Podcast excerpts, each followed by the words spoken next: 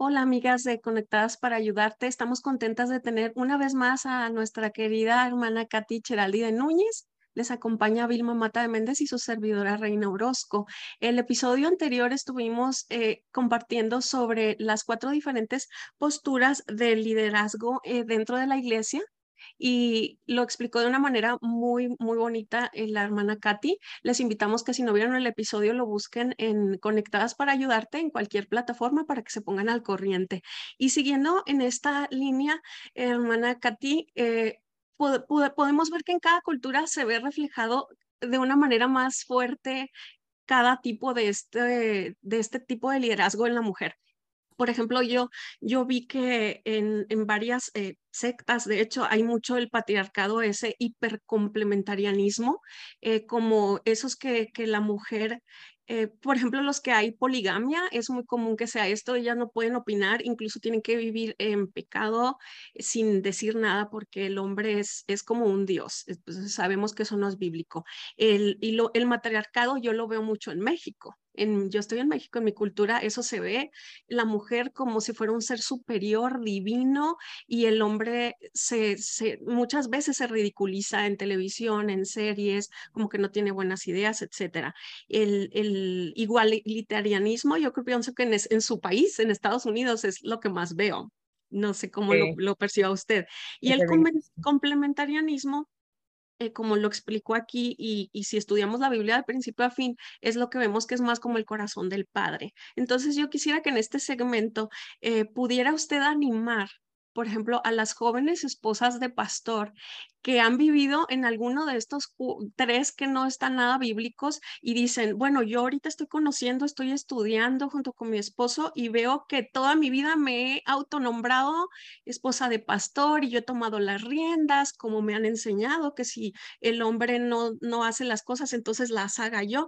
¿Cómo pudiera usted animarla a cómo eh, reeducar, por así decir, a una iglesia a decir, hey, nos estamos dando cuenta, porque es el caso de una er, eh, joven esposa de pastor que nos escribe. Y, ella dice, estamos dándonos cuenta eh, que no hemos hecho las cosas como dice la Biblia, pero ¿cómo podemos volver atrás? O sea, ¿cómo les digo a todos, ya no me digan pastora? ¿Cómo dejo mis eh, responsabilidades? Exacto. ¿Cómo es el remedio? ¿Cómo es este giro? ¿Cómo, ¿Cómo puede aconsejarle a ella? Porque está larga la pregunta, pero en resumen es así. Nos dimos cuenta que no estamos haciendo las cosas bien y ahora, ¿cómo, cómo hago? Oh, gracias, Señor. Ella está en una situación, aunque difícil, menos difícil de cuando el esposo no se da cuenta todavía. Eso sí es más difícil, pero si los dos están dándose cuenta, yo creo que primero orar, y, no sé si, si el, el, esposo es el pastor titular o es uno de los pastores quizás que no es el titular y eso obviamente es un poquitico más difícil. Pues tiene que orar, orar, orar, orar y comenzar a enseñar obviamente uno no quisiera causar división en la iglesia, eso nunca es el, rol de uno, pero honestamente no es raro que la división ocurre cuando uno comienza a tratar a cambiar lo que uno está haciendo. Yo sé que yo he hablado dos veces en, en una iglesia y el pastor era un pastor de la prosperidad y el Señor abrió sus ojos. esto no era bíblico. Y lo que ese pastor hizo, él fue el pastor titular, él fue a la iglesia, pidió perdón. Wow. Por, por dirigirlo en la forma que no era bíblica. Y después comenzó a hacer cambios en la iglesia. Y eso no es la única iglesia que yo conozco que ha hecho. Yo fui otra iglesia que había hecho eso también. En como una iglesia. como que es un proceso. Es un proceso y es un proceso doloroso. Eso es tu familia, ha sido tu familia por años muchas veces y ahora algunos de ellos te ven como en el enemigo. Y yo sé que yo estaba hablando con alguien en México, de hecho, y yo le dije cuando ella dice, pero eh, mi iglesia me está atacando y, y Exacto. fue los religiosos que atacaron a Pablo también, recuerda, eso es parte de, eso viene con el paquete, sigue orando, siga amando, siga corrigiendo. En una de las iglesias de que yo hablé, ellos tenían una iglesia, no sé qué era, dos mil personas y salieron más de mil personas cuando él hizo eso. Se quedó con una iglesia más pequeña poco a poco comenzó a crecer, obviamente. Pero no es el tamaño de la iglesia que es importante. La única razón que estoy mencionando eso es que uno tiene que esperarlo. Esperarlo. Uno dice, wow, la mayoría se fue. Estoy correcto, uno comienza a dudar uno mismo, pero no, eh, los, los caminos del Señor, los pensamientos del Señor no son los nuestros, pues uno siempre tiene que mantenerse firme si está caminando el Espíritu Santo. La otra iglesia de, de, que he hablado con ellos, cuando ellos lo hicieron, fue aún más difícil.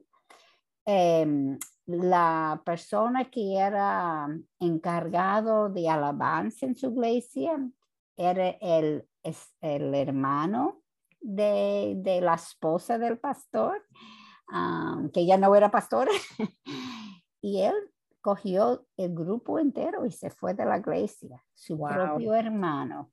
Su mamá le llamaba y decía, divórciate de ese hombre, él te está llevando a un culto. Eso no es bíblico pues era muy, muy difícil, pero ya la iglesia ha crecido y sigue creciendo. Y obviamente, otra vez, los números no es lo que es importante, es la profundidad de la gente en tu iglesia que sí está creciendo en el Señor. Pues orar, ser ejemplo, siempre trae y uno comienza a hacer un plan, obviamente, eso será para la iglesia ser el pastor, pero para la, la esposa de pastor en los grupos pequeños uno puede comenzar a enseñar a las mujeres lo que es bíblico. Comienza con Génesis.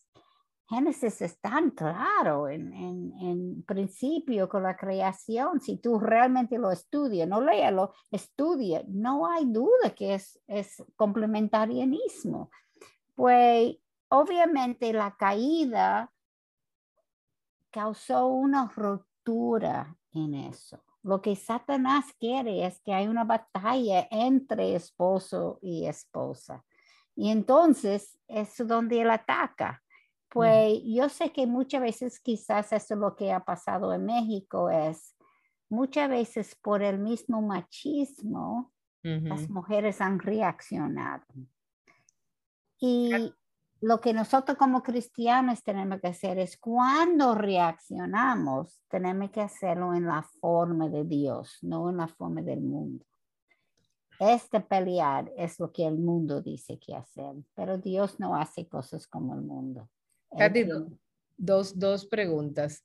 ¿Qué tú haces primero? Uno, cuando alguien en alguna iglesia, como tú eh, puedes visitar y conoces, te llama pastora, como tú le de una manera sana o suave o no sé, le dices, llámame hermana o algo así, ¿cómo tú haces eso? Y la segunda es, eh, hay muchas mujeres ahora muy buenas enseñando, excelente, que son pastoras, o sea.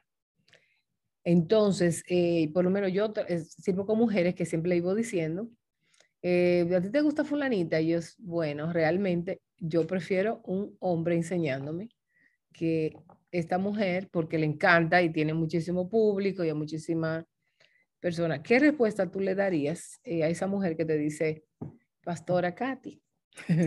Tú sé, eso acaba de pasar un millón de veces en, por su causa este fin de semana. Si yo no conozco la persona, honestamente yo no digo nada porque yo no tengo una, una, puente, yo sé, quizás está mal enseñado y no quiero insultarlo y eso es lo que lo enseñaron. Ahora sí está en mi propia iglesia, entonces yo sí, o alguien que está cerca, yo tengo ese puente que yo puedo comunicar con ellos. Obviamente esa persona yo podía hablar con eso y, y muchas veces yo lo hago como un relajo en el sentido, mire, yo soy médico y yo pensé médico era difícil. Yo no quiero ese trabajo de pastor, ese es mucho más difícil de lo que yo hago. Así es. Lo hago como un relajo. Deje eso para los hombres, yo no lo quiero. Sí, exactamente. Porque, mira, e, es un, un trabajo arduo y es, aún como mujeres, como somos más emocionales, yo no sé si la gente viene a mí con tantos problemas que tiene, yo me cargo de esto. Así es. Los hombres tienen esa capacidad de darle el consejo y después dormir en la noche. Y ya, yo dije, eso es en la mano del Señor, pero nosotros tenemos que trabajar a tener eso. Sí, nosotros cargamos mucho más. Yo sé que hay muchas cosas ocurriendo en la iglesia que yo no sé y tampoco quiero saber. Y entonces, Katia, las otras mujeres que son tan eh, buenas enseñando, que les encanta a las mujeres escuchar a esas mujeres, aunque no sean bíblicamente sanas.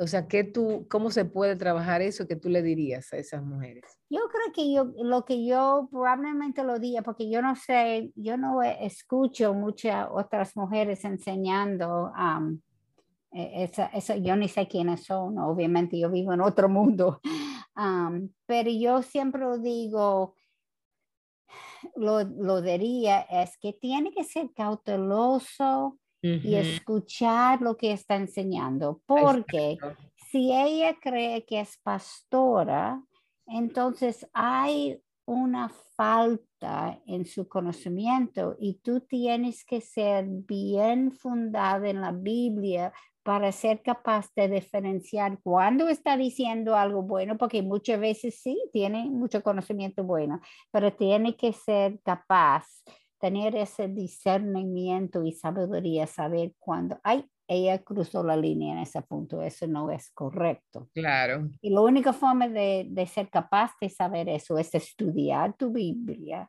para que tú tienes el conocimiento y después caminar en espíritu, porque es el, el, Espíritu Santo que nos ilumina para que yo pueda captar cuando me está diciendo mentira o no, porque muchas veces esa mentira suena como bien.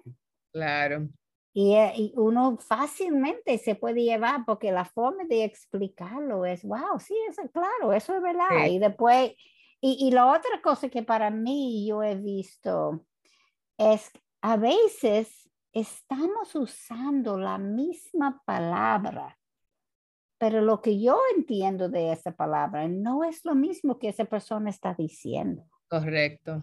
Y yo me puedo engañar fácil, porque cuando ella o él usa esa palabra, yo estoy pensando en eso, pero ella está pensando en otra cosa. Sí. Pues e, es ese discernimiento, esa sabiduría. A veces tenemos que hasta preguntar, well, ¿qué significa eso entonces? Para entender cuando está. Y a veces no, es muy fácil ver algo cuando el error es grave. Ay, sí. Pero a veces es un errorcito, es desfiado un poquitico. Exacto. Y no se nota todavía, pero cuando ellos siguen y siguen, cada vez es más lejos de la verdad. Muy y, bien. ser capaz de captar eso en principio, cuando es un poquitico desfiado. Y es muy peligroso porque hay muchas mujeres, este, hay muchas mujeres hablando, eh, enseñando, mujeres y realmente hay que tener un poquito de discernimiento. Así es. Muy bien, Reina querida. Pues gracias, gracias, eh, Katy, por compartir todo esto con nosotras. Qué reto tan grande tenemos como mujeres de que no solamente las buenas intenciones eh, van a traer buenos frutos, porque podemos tener una gran intención muy bondadosa, pero si no es el diseño divino, de dónde va a salir eso, ¿verdad? Entonces, eh, las invitamos a seguir esta miniserie de Conectadas para ayudarte. Esperamos tener nuevamente a Catherine Cheraldi de Núñez con nosotras y nos vemos en el próximo episodio. Hasta luego. Adiós.